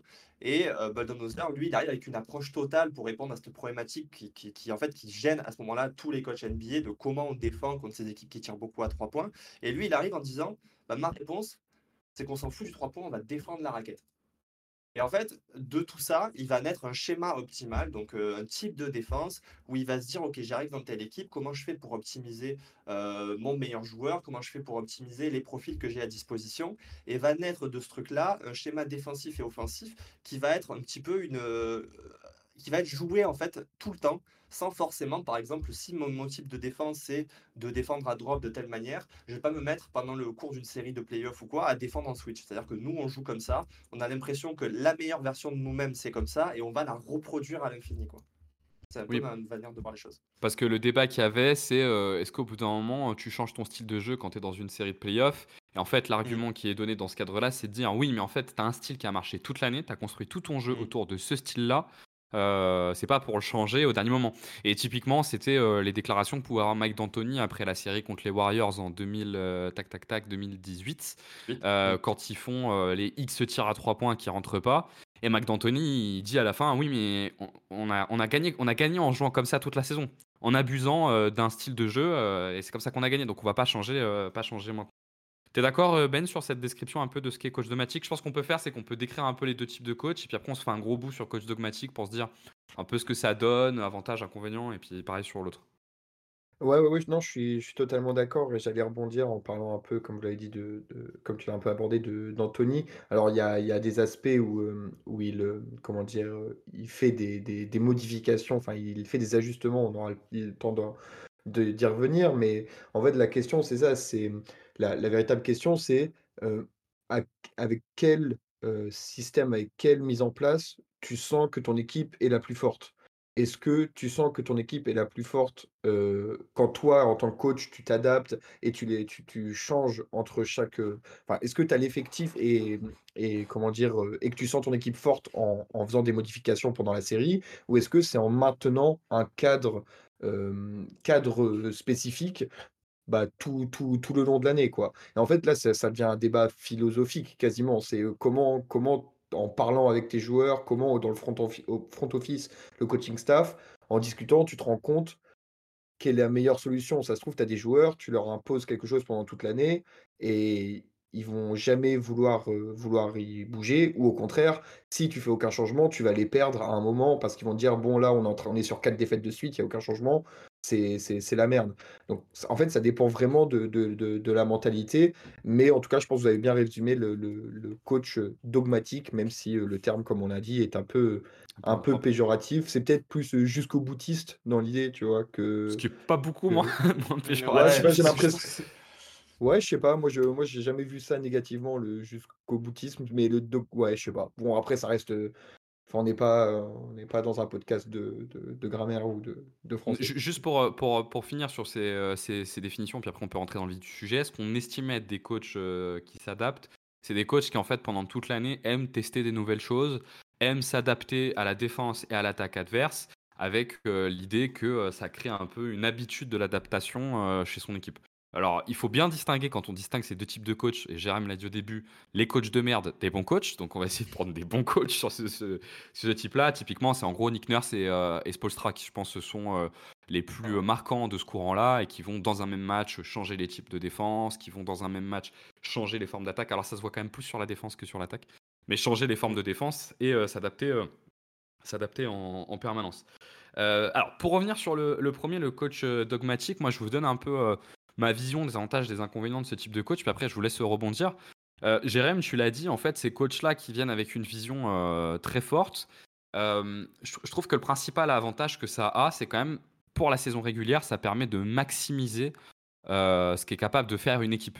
Et si tu prends Mike Budenholzer et, et, Mike D'Antoni, Euh, c'est, je me suis pas trompé, hein, les deux s'appellent Mike. Hein. Je m'étais Mhm. jamais rendu compte. Oui. Euh, euh, tu te rends compte qu'en fait, ils ont été capables dans leur histoire euh, de maximiser vraiment des effectifs. Quoi. Budenholzer avec Atlanta, euh, tu le disais, Jérém, je crois qu'il fait même une saison, il doit finir premier ou deuxième de conférence alors qu'ils n'ont pas une grande star ouais. autour. Et Mike D'Antoni, qui pour moi est encore un niveau au-dessus de Mike Budenholzer. Que ça soit la saison 2004-2005 avec les Suns où Stu Myers blesse et au finit à plus de 60 victoires, ou la première saison avec Houston où je suis allé regarder l'effectif de Houston. Euh, il commence quand même avec 5 James Harden, euh, Eric Gordon, Trevor Ariza, Ryan Anderson, Clint Capella. Euh, Croyez-moi, au début de la saison, jamais on en qu'ils vont faire troisième. Et ils font troisième. Donc pour moi, c'est un peu ça les, les- les- les grands avantages. Et je reviendrai après sur les inconvénients dont Bah, c'est ça, et c'est ce que je dis, c'est que pour moi, en fait, il crée un environnement qui optimise l'effectif tel qu'il est et le jeu, au, le jeu au moment où ils arrivent en NBA. Parce que quand tu prends l'exemple de D'Antoni, je trouve qu'il est très bien parce qu'il le fait sur plusieurs périodes. Il le fait dans les années 2000 dans une NBA qui est extrêmement statique avec beaucoup de joueurs qui font de l'isolation, euh, un jeu qui est extrêmement lent, qui est au paroxysme de ce jeu très lent qui est dominé par les Pistons et les Spurs notamment. Et lui, il arrive et il dit, bon, ben nous, on va, on va shooter en moins de 7 secondes. Euh, et en fait, à ce moment-là, il change, il innove en NBA et il change, il change les normes. Mais il le refait finalement dans les années de fin des années 2010, où il rejoint Houston dans une période qui est très très différente, où le jeu en fait est devenu le jeu que lui prônait 15 ans plus tôt. Et là, quand il dans cet effectif, il dit Ah, nous, on va jouer l'isolation. Et tu vois, parce qu'en fait, il s'adapte au roster et il se dit J'ai James Harden, l'année d'après, j'ai Chris Paul. Et en fait, ces gens-là, ils sont tellement forts en isolation que je vais maximiser leur jeu en faisant ça. Quitte à pas jouer le jeu rapide que je prenais avant et quitte euh, à avoir une attaque qui ressemble pas à ce que moi j'aime. C'est-à-dire que lui-même dit le jeu en isolation des Rockets, moi j'aime pas ça à la base, j'aime quand la balle elle circule. Mais parce que j'ai James Harden, ça a du sens de le faire. Ben, t'es d'accord avec ça? Ouais, ouais, bah en fait, on en revient à ce que, ce que disait euh, Jérém, c'est optimiser les forces que tu as dans ton, dans ton, dans ton effectif. Donc, si tu, si comme Mike D'Antoni, tu as deux joueurs comme Harden et Chris Paul, bah, c'est vrai que, que les faire jouer off-ball euh, 80% du temps, c'est pas, ça serait pas le plus, le plus optimal. Donc, donc non, non, c'est. Enfin, je vais pas paraphraser ce qu'a dit Jérém, mais je reviens, je reviens, je suis totalement en, accord avec ça. C'est optimiser. Et puis, comme, comme toi, tu, comme tu l'as un peu dit, Ben, euh, Benji, il y a, enfin, quand tu vois l'effectif d'Anthony à certains moments, bah, tu arrives vraiment à optimiser certains joueurs que tu pensais même pas optimisables, quoi. Donc, euh, donc c'est vrai que c'est un gros point positif, je pense, là-dessus, euh, notamment en saison régulière, où euh, quand un, enfin, j'ai l'impression quand un schéma clair et défini et qu'il est bien enregistré par les joueurs, enfin, ça, c'est ça, ça t'apporte un taux de victoire Ouais. minimum, quoi. Ça te met une base qui est Ouais, c'est plutôt, ça, Un plancher haut, quoi. Ouais, effectivement. Et effectivement, on voit quand même qu'en saison régulière, ça a tendance quand même à, à faire performer euh, des effectifs un peu au-dessus de ce qui peut être attendu. Souvent, ce qui est reproché à ces coachs, c'est l'adaptation en playoff. Et alors là, euh, pour moi, c'est le cœur du sujet, euh, même global, à savoir, quand on est dans une série de playoffs, est-ce qu'il faut s'adapter ou est-ce qu'il faut un- un- imposer son style de jeu? Je crois que dans le cas de Budenholzer et, Mike D'Antoni, il y a quand même plusieurs preuves de séries de playoffs où ils sont allés jusqu'au bout de leurs idées, euh, quitte à se mettre euh, vraiment en danger et sans s'adapter. Moi, les séries que j'ai en tête, bah forcément, il y a la série entre Houston et les Warriors. Alors, moi, je trouve elle est un peu injuste parce qu'il y a Chris Paul qui se blesse et qu'en plus, euh, déjà qu'ils arrivent à être au niveau des Warriors avec les qu'ils ont, euh, c'est assez incroyable. Mais effectivement, on a ce game set où euh, ils enchaînent une trentaine de tirs à trois points de suite euh, sans les mettre. Je crois que c'est ça. hein. 24, Euh, je crois. 29, c'est 24, 27 ok. ou 29, ouais. Ok, bon, entre 20 et 30. Et où Ouais. il change jamais de, de style, de style de jeu. On a d'autres cas, hein, par exemple avec Mike Budenholzer, on va inciter. moi, j'ai la première série qui me vient en tête, c'est la série l'année où ils sont champions contre les Nets, euh, qui se termine à euh, une pointure de pied de Kevin Durant de se faire sortir. Où euh, dans ce cadre-là, euh, en gros, ce qui s'était passé, c'est que la défense de Mike Budenholzer, c'est de fermer la raquette et de fermer les trois points au maximum. Euh, et où il a jamais voulu faire de prise à deux sur Kevin Durant et il a jamais voulu monter sur les mi-distances. Et euh, en fait, le problème, c'est que le jeu de Mike Budenholzer, il est quand même un peu construit sur un modèle statistique. Et le problème de la réalité d'une série de playoffs, c'est qu'au bout d'un moment, ton modèle statistique, il peut péter parce que sur 4 matchs sur 7, bah, tu as un mec qui fait péter ton modèle statistique. Quoi. Et donc, est-ce que vous trouvez aussi euh, qu'il y a cette limite avec ces coachs de l'adaptation euh, en playoff? Jérém, je crois que tu as un avis là-dessus. Alors, Ouais. Alors en fait, moi je suis pas d'accord avec ça. Hein. Euh, je suis pas d'accord parce qu'en fait, je considère que si tu as, un plan, en fait, c'est quand tu fais par exemple, tu suis des, joueurs d'échecs ou des jeux de stratégie, etc. euh, souvent les, des joueurs qui sont très performants vont te dire en fait la stratégie en elle-même, elle n'est pas si importante. Il y a toujours un moyen d'arriver à ce que tu veux.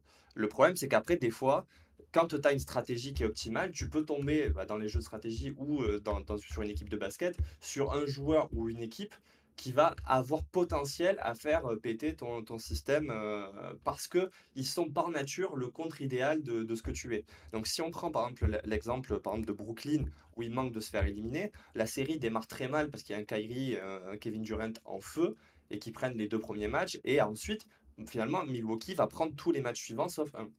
Euh, et on va reprocher par exemple de ne pas s'adapter euh, à la présence de Kevin Durant qui à ce moment-là est, euh, fait un one-man show comme il en a jamais fait avant et comme il en fera jamais après. On n'a jamais vu Kevin Durant sur une série être aussi adroit avec un tel volume et une telle difficulté de tir. Et donc moi je me dis si je suis Mike Budenholzer, le, le cœur de ma défense c'est effectivement je protège la raquette et effectivement c'est Giannis qui est en électron libre, c'est pas Giannis qui va aller défendre sur Kevin Durant. Mais est-ce que je suis vraiment en, en- truc de me dire, il y a un monde où Kevin Durant, en fait, il va, il va tenir les statistiques des deux trois premiers matchs sur 7 matchs. En vrai, si je suis sûr de mon plan et que j'ai l'impression que c'est la manière dont j'optimise mon équipe, est-ce que c'est, euh, est-ce que j'ai envie de le changer? Parce que j'imagine que pendant 7 matchs, Kevin Durant va pouvoir tourner à 40 et quelques points de moyenne à euh, un true shooting qui est absolument aberrant, alors qu'il ne l'a pas fait avant et que, on l'a vu d'ailleurs, il ne l'a pas refait après. Bah, je sais pas si j'arrive à reprocher ça, par exemple, à Mike Budenholzer.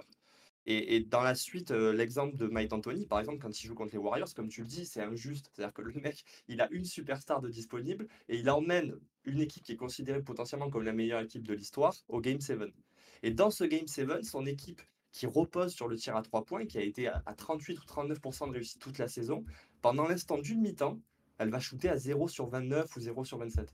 En vrai, quand nous, a posteriori, on se dit il aurait dû changer, mais quand il est à sa place, est-ce que vraiment tu te dis mes joueurs ils vont pas en rentrer un alors que c'est des tirs ouverts, tu vois? C'est pas des mauvais tirs par nature qu'ils ont pris. Euh, Trevor Ariza, il a raté un paquet de tirs qui étaient ouverts. Et donc, j'ai du mal à lui reprocher. moi. Alors, moi, je trouve que dans les deux cas de coach, en fait, effectivement, ça renvoie à ce que tu mets en place durant la saison régulière. Parce que tu peux pas d'un coup te mettre à changer ton style de jeu si t'as pas appris à le faire durant la saison régulière. C'est ça Euh, dans, dans le cadre de Mike D'Antoni, moi, je, je vous conseille de lire le livre euh, Seven Seconds or. Less, euh, qui est, euh, je crois, le meilleur livre qui a été écrit sur le, le basket, où Mike D'Antoni dit euh, qu'on lui reproche beaucoup euh, que son style de jeu est un style de jeu de saison régulière et euh, pas un style de jeu de playoff. Et lui, il dit que pour lui, c'est pas ça le problème. Le problème, c'est d'y croire suffisamment pour le reproduire en playoff. Et qui dit qu'en gros, l'enjeu, c'est de faire croire aux joueurs qui, sont, qui peuvent jouer ce style de jeu-là en playoff et que ça va marcher. Parce que lui, ce qu'il constate, alors c'était l'époque de Phoenix, c'est que surtout, il joue pas tout à fait de la même façon. Et a un travail euh, un peu de conviction euh, tout au long de la saison pour leur convaincre que ce style de jeu-là euh, peut marcher. Je crois que dans les deux cas, moi c'est pour ça que j'aime bien ces deux oppositions de coach qui se déroulent sur toute une année. Ce qui est important, c'est entre guillemets d'avoir les couilles, de porter un, angle et une façon d'aborder les choses et pas être dans l'eau tiède, de se dire ah, je sais pas si j'adapte, si, je continue ou, ou- quoi. il me semble que dans le cas par exemple de, de Mike Budenholzer, le seul cas, le seul monde où tu peux perdre, c'est quand même le monde où Kevin Durant fait ça. Euh, donc au bout d'un moment, le fait de ne pas avoir instauré une culture d'adaptation fait que tu peux pas t'ajuster en playoff et en fait tu prends énormément de risques sur une série que tu aurais dû gagner. Et ça s'est reproduit un peu, alors on va me parler de blessures, mais un peu l'année dernière quand même avec Butler, hein, qui fait un peu la même chose. Euh, ils perdent parce que Butler est incroyable, mais aussi parce qu'ils veulent jamais changer leur plan défensif sur Butler, ils l'ont jamais pris à deux. Ils ont rarement changé l'opposition qu'ils avaient sur Butler. Et moi, je trouve que c'est assez limite parce qu'il me semble que l'essence même d'une série de playoffs, c'est qu'il faut s'adapter. Les joueurs parlent tout le temps de. C'est un jeu d'échecs, il faut s'adapter. Alors, je comprends hein, que ce soit pas qu'on puisse se dire qu'il faut pas s'adapter, mais qu'il faut surtout faire ce qui marche. Et que euh, la réalité d'une série de playoffs, c'est que tu as un joueur qui peut faire euh, péter ton modèle, euh, ton ben, t'as as, quel avis toi là-dessus? Bah, en fait, le ce que que tu viens d'expliquer sur, Mike D'Antoni, pour moi, c'est le plus important, c'est de réussir à faire comprendre ou faire croire que quand tu optimises, heu, ton système comme celui-là, tu es imbattable. Heu et c'est comme ça que tu dois tu le penser et donc la question de préparer en amont des adaptations au cas où ton système ne fonctionne pas trop, c'est un peu, peu contradictoire, quoi. C'est que si tu vas voir les joueurs en début de saison, tu leur dis: «Bon, notre système est imbattable. Par contre, on prévoit au cas où que Butler et Durant sont en feu». Bah, les, les gars vont être beaucoup moins impliqués ou beaucoup moins croire en cette réussite à 100% que, que si tu vas euh, tête baissée. Et puis c'est là-dedans que rentre. euh, il y a toujours aussi ce- cet aspect quand, quand on parle de coach, euh, en règle générale en NBA, du oui, il y en a, c'est des meneurs d'hommes, c'est des mecs qui euh, qui sont pas très bons tactiquement, mais ils savent amener des joueurs. Et ben en fait, pour moi, c'est des coachs qu'on appelle dogmatiques qui doivent être les meilleurs meneurs d'hommes.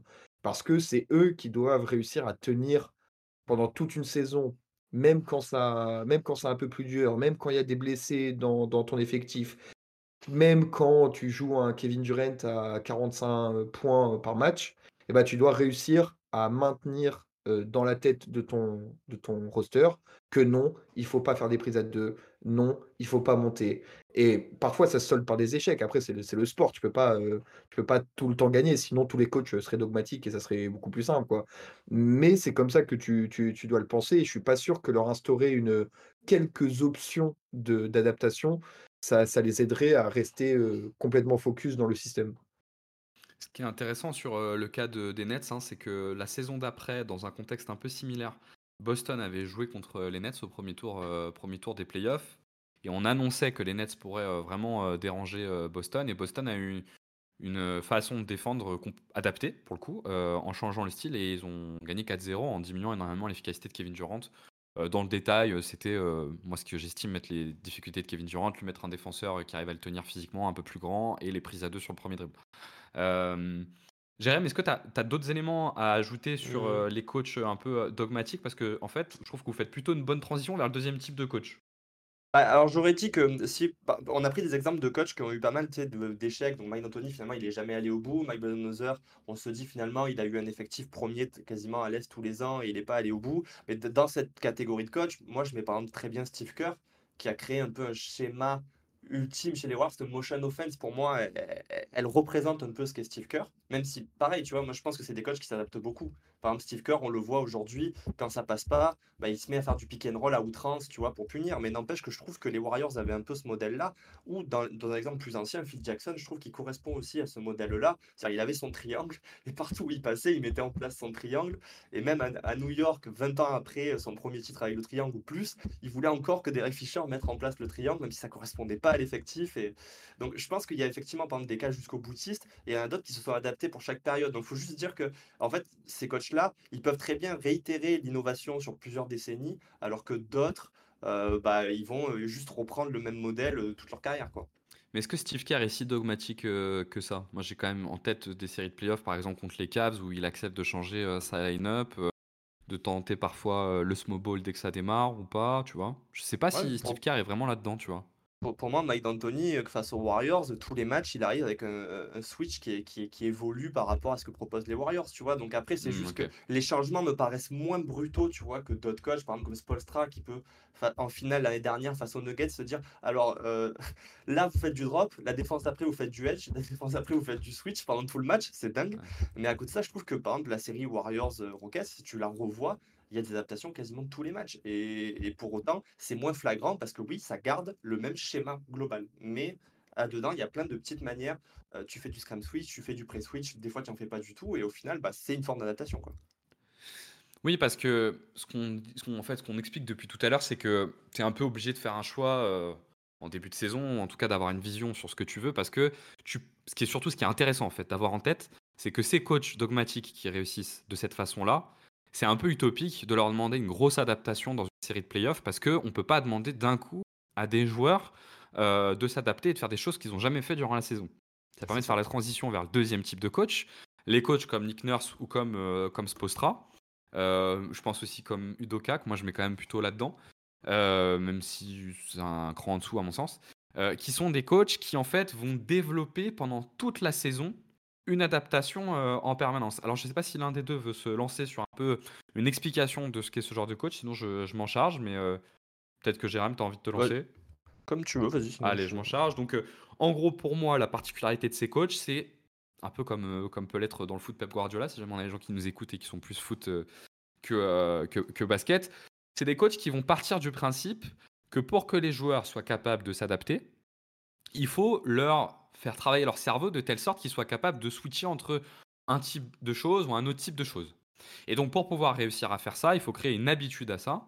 Et pour créer cette habitude à ça, en fait, ça se construit tout au long de la saison en, euh, dans les matchs, en changeant par exemple le type de défense. Le meilleur exemple, c'est Spostra. euh, Enfin, pour moi, qui Spostra, c'est c'est un peu la quintessence hein, de ce type, euh, ce type de coach euh, qui va être capable, euh, sur une possession en défense, de mettre de la zone, la possession d'après, de repasser sur la défense en indiv, sur l'indiv, de faire comme tu as dit, du drop, euh, donc de descendre bas, du edge, donc de monter haut, ou du switch, donc euh, de changer de défenseur. Et euh, c'est vraiment tout au long de la saison qu'ils vont, qu'ils vont, qu'ils vont créer ça. Pour toi, Ben, c'est quoi Déjà, est-ce qu'on est d'accord à peu près sur cette définition? Je pense que oui, oui, c'est très bien. Ce qui- qu'ils ont comme, comme particularité, c'est que durant les séries de playoffs, on sait jamais trop comment ils vont démarrer un match parce qu'ils adaptent en permanence. Euh, ce qui, dans le jeu d'échecs qu'on a décrit, c'est leur avantage, c'est de se dire, en fait, je peux créer de l'effet de surprise. Alors parfois ça marche, parfois ça marche pas, mais on va jusqu'au bout. Ben, toi, tu penses quoi de, ce, type de coach? Heu, en fait, moi, j'ai l'impression que, c'est ultra dur. Enfin, on trouve beaucoup plus de de comment dire? Enfin, je sais pas si beaucoup plus, mais j'ai l'impression qu'il y a plus de coachs, qui essayent d'être, dans enfin, d'adapter, enfin, je sais pas comment on peut les appeler ceux-là, les, heu, c'était quoi le le terme? Ouais, avait des coachs qui s'adaptent, ouais, faudra ouais, on va un dire terme, coach mais qui euh, s'adapte. ouais. En fait, j'ai l'impression que c'est quelque chose d'ultra difficile. En fait, il y a qu'une petite petite élite de coachs qui arrivent à optimiser au maximum cette, cette, adaptation. Donc on prend l'exemple de Spoelstra, de Nurse, et tu as un petit peu parlé d'Udoka, mais en fait, il y en a pas énormément d'autres, qui qui arrivent à autant aussi bien le faire et pour moi, c'est ça leur limite à eux, c'est que, en fait, il faut être un un roi du coaching, quoi. C'est que, faut faut vraiment savoir exactement à quel moment tu tu tu peux tu peux utiliser telle défense, tu peux la mettre en place tel, tel système offensif parce que tu on parle c'est d'autant plus en défense, mais ça existe aussi, offensivement et en fait, c'est que c'est pas que c'est pas bien ou que c'est, c'est c'est mauvais, c'est que c'est ultra dur, en fait, d'être un très bon coach, d'adaptabilité parce que faut faut préparer un nombre, démentiel de systèmes, heu, pour, pour pour tes joueurs. Faut qu'ils les assimilent tous. Donc Spoelstra, lui, c'est en fait, ce qui est ce qui est intéressant, c'est que Spoelstra, il a il a des effectifs souvent enfin, par exemple, Butler, c'est le joueur parfait pour ça, parce qu'il a l'air ultra intelligent, il est physiquement, il peut un peu, tout faire physiquement. Adebayo, c'est un peu la même, la même mentalité. C'est que c'est pareil, c'est le même type de de joueur et donc on a on a l'impression qu'il a les joueurs parfaits pour faire ça. C'était un peu l'idée pareil de Nurse à à à Toronto. Il y a un moment, il avait, du meneur au pivot, c'était tous les mêmes mecs, qui pouvaient switch sens. Siakam, Ouais, Barnes, euh, Siakam, ça, exactement. Mm, Tous mm. tous ces gars-là, en fait, il faut j'ai l'impression qu'il faut beaucoup plus de de comment dire? De planètes qui s'alignent pour que ton coach d'adaptabilité fonctionne parfaitement avec ton effectif et cetera.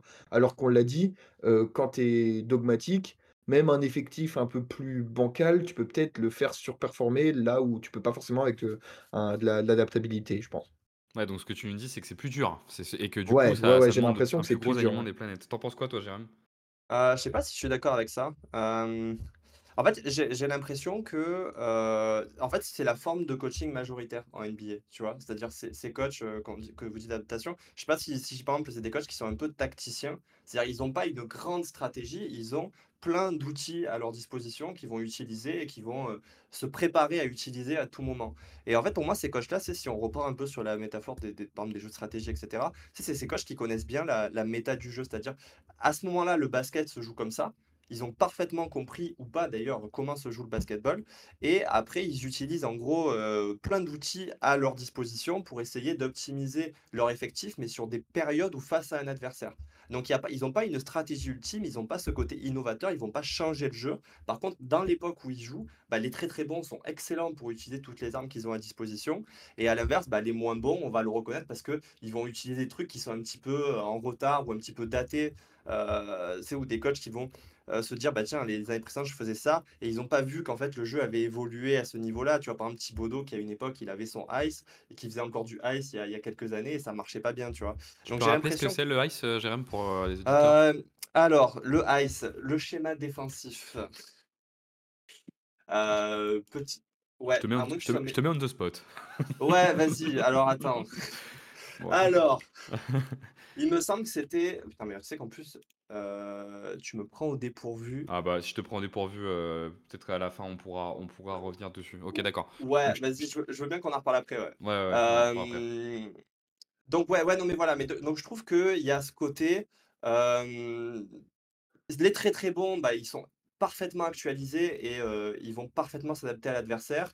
À l'inverse, euh, bah, quand tu es moins bon, du coup ça se ressent et tu parais souvent un petit peu largué. Mais je pense par contre ils sont beaucoup plus nombreux que la catégorie qu'on définissait avant, des, des coachs en fait vraiment innovateurs qui ont un schéma ultime, parce que finalement, il y en a, on en retient quoi, peut-être 2, 3, 4 par décennie de ce type de coach-là, quoi.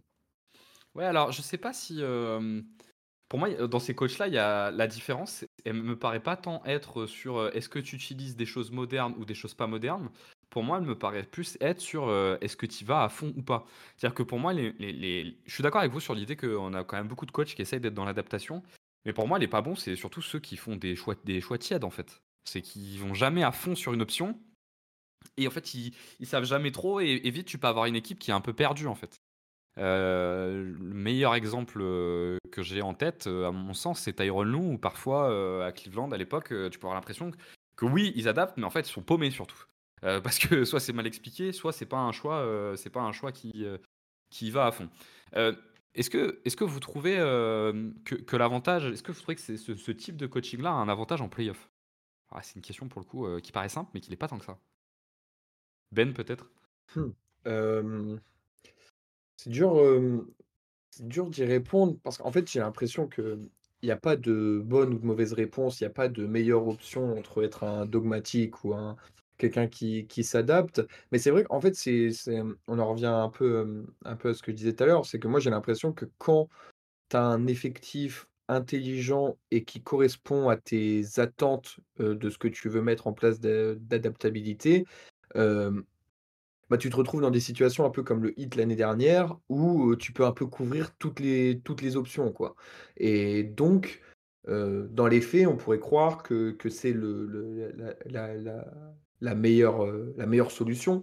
Euh, maintenant, euh, bah, on l'a dit aussi, c'est là où, comme l'a dit un peu Jérém, c'est qu'il y a beaucoup de coachs qui font ça et ils sont pas tous très très bons. Donc peut-être qu'il y en a qui pourraient se casser les dents en, en playoff, en tombant par exemple sur un, gars type d'Anthony ou Budenholzer, bah, un coach qui, qui, qui s'adapte, mais qui n'est, pas- au maximum, bah, va se casser les dents. Donc, euh, donc euh, c'est pas forcément la, la- la meilleure option. Donc en fait, c'est un peu une réponse euh, de Normand, vu que je suis Normand, c'est oui, mais non, mais oui, mais non. Donc on sait pas Jérém, t'en penses quoi?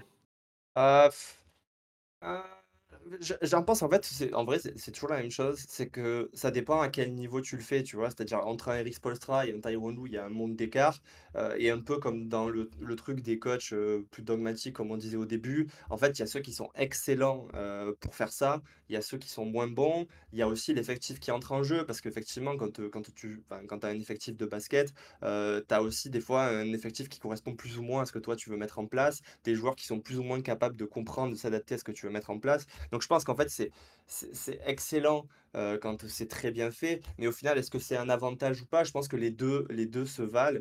Euh, c'est juste, ça dépend après de ton effectif et de, et, et de toi, le, le niveau du coach que, que, que tu as à disposition dans ton, ta franchise, quoi. Ouais, ok, donc on, là on est un peu en train de, effectivement, comme dit Beth, de faire une réponse de Normand, de Mais de son ouais, quoi. Alors que pour moi, euh, justement, la particularité de ces coachs-là, c'est justement qu'ils ne se disent pas que les deux sont bien. C'est qu'ils se disent bien qu'il y a un modèle qui est mieux que l'autre. Et que euh, justement, pour moi, les coachs qui mm, ne sont pas pertinents sont les coachs qui se disent, oh, bah, un peu des deux, c'est bien, quoi. Alors effectivement, il faut un peu des deux. On, est un peu sur des idéaux typiques, mais, mais, mais, mais pour moi, ce qui fait la force des coachs, c'est justement d'aller à fond, euh, à fond dans l'un ou à fond dans l'autre et de pas euh, se dire, euh, on va faire un peu l'un, un peu l'autre. Donc moi, je, je- du coup, je, je prends ah, euh, ok. position. Non, mais alors voilà, mais si la question c'est moi par exemple, qu'est-ce que je préférerais avoir dans ma franchise ou qu'est-ce que je préférerais être, effectivement, je préfère la première version qui va avoir la chance d'être en avance sur son temps. Tu vois, pour moi, la première catégorie, potentiellement, elle va avoir un côté disruptif où pendant quelques années, les autres coachs vont passer des, des- des heures et des heures à se demander comment on contre leur schéma et comment on contre leur système. Euh, donc moi, je préfère la première catégorie. Après, euh, je sais aussi qu'il y en a d'autres qui vont dire, moi, je préfère que mon effectif, il soit, il soit préparé à plein de choses une fois qu'il arrive en playoff et qu'il puisse euh, utiliser plein d'outils à disposition pour gêner une attaque adverse ou au contraire punir une défense adverse. Mais moi, je vais préférer celui qui dit, j'ai un schéma que je considère être adapté à moi un schéma que je considère parfait dans la période actuelle et je vais me baser uniquement sur celui-là, quitte à lui faire des micro-ajustements à l'intérieur. Ouais, alors que moi, je pense que la réalité. Alors, il y a vraiment deux sujets, saison régulière et playoff, mais la réalité d'une série de playoffs, c'est un peu ce que je vous ai dit tout à l'heure, c'est que tes modèles euh, que tu as imaginés en amont, ils peuvent, ils peuvent sauter parce que la réalité d'une série de playoffs, c'est que euh, c'est qu'un joueur peut faire quelque chose qui sort des modèles, même, même qui sort de ce que tu attends de lui initialement. Ça arrive quand même. Et que pour moi, la capacité d'adaptation, c'est vraiment euh, un peu comme pour les joueurs, hein, la, la- compétence ultime, quoi, qui te permet de d'essayer d'avoir une réponse, euh, une réponse euh, un, peu, euh, un peu à tout. Je sais pas toi Ben si tu as une, posture là-dessus, mais... Ouais, je suis pas aussi, aussi comment dire, Le Normand est de retour. Ouais, c'est ça, c'est que je vais être honnête, c'est pas le genre de sujet que je maîtrise le, le, le plus, donc je suis pas aussi, aussi précis que, que vous. Mais enfin, en tout cas, de, de l'extérieur, c'est vrai que, que le, comme tu l'as dit, euh, la question d'adaptabilité semble être euh, bah, la qualité que tout le monde recherche, euh, que ce soit sur un banc ou sur un, sur un, sur un terrain. Et, et c'est, enfin, moi, je partirais aussi plus, plus là-dessus si, si, si j'ai l'option. Si enfin, si la question c'est de, d'aller le, le plus loin possible, bien sûr. Parce que c'est vrai que d'une question égo, avoir, euh, avoir un, un, coach qui, qui donne des mots de, mots de tête à toutes les, tous les autres front office de la ligue pour essayer de trouver des, des, comment dire, des, des, solutions contre, bah c'est, ça, ça, flatte. Mais moi, je pense qu'à titre personnel, je suis plus. Euh, je, je, préfère euh, cette question d'adaptabilité. Ok. Jérém, tu veux rajouter quelque chose ou on a fait le tour un peu sur ce sujet Mmh, non, écoute, en vrai, je pense qu'on a fait le tour. En fait, je, pense que la conclusion, c'est quand même c'est une question de, de, préférence qu'il y a entre les deux et, et comment on se positionne. Mais je trouve que bah, ça dépeint bien un peu les, les deux types de coaching qu'on qu'on a aujourd'hui. Et aussi, ça peut être marrant maintenant, bah, si vous avez jamais posé la question, quand vous voyez des oppositions entre coachs, de se dire, ah bah tiens, lui, il appartient un peu à quelle catégorie, et du coup, qu'est-ce que je peux attendre dans la série Est-ce que je vais être surpris? Et effectivement, euh, bah, ce coach que je voyais jouer, cette équipe que je voyais jouer un peu de la même manière, en fait, elle a d'autres options. Tu vois, on parlait un peu des, Warriors qui cassaient aussi leur schéma quand, quand il fallait. Euh, et notamment bah, sur les dernières saisons où on voyait Curry qui d'un coup se mettait à faire du pick and roll quand ça commençait à grincer euh, offensivement. Euh, ou au contraire, est-ce qu'ils euh, vont s'en tenir à ce, à ce schéma ultime euh, toute la série quoi? Oui, et ce qui est intéressant sur les termes qu'on évoque, c'est que je pense que ces coachs, les coachs, en tout cas ces coachs, ne voient pas comme de la préférence. Pour eux, c'est vraiment une conviction. Et c'est ce que je trouve intéressant en fait avec ces bons coachs, c'est qu'ils portent vraiment une, une, conviction. Bon après on a été, on a essayé d'être complet sur ce sujet-là. N'hésitez pas à nous poser des questions sur Twitter pour aller plus loin. On vous mettra un article sur Twitter qui permet de décrire la défense de Ice qui avait été rédigé sur le site il y a quelques temps. On a, on a pas mal discuté de ces coachs. Bon, on sait qu'on est un peu, euh, qu'on est un peu euh, réducteur et que euh, il faut aussi prendre en compte les coaching staff hein, qui sont importants parce qu'on construit avec son coaching staff et que c'est aussi le coaching staff qui peut apporter l'adaptation ou quoi que ce soit. mais je pense qu'on en a fini, qu'on en a fini pour aujourd'hui. Écoutez les gars, c'était plutôt cool de pouvoir discuter de ces, ces différents sujets. Euh, on va conclure ce cinquième épisode, je crois, si je dis pas de bêtises euh, du, podcast. Et puis, euh, eh bien, restez connectés, on trouvera rapidement de quoi parler. À plus.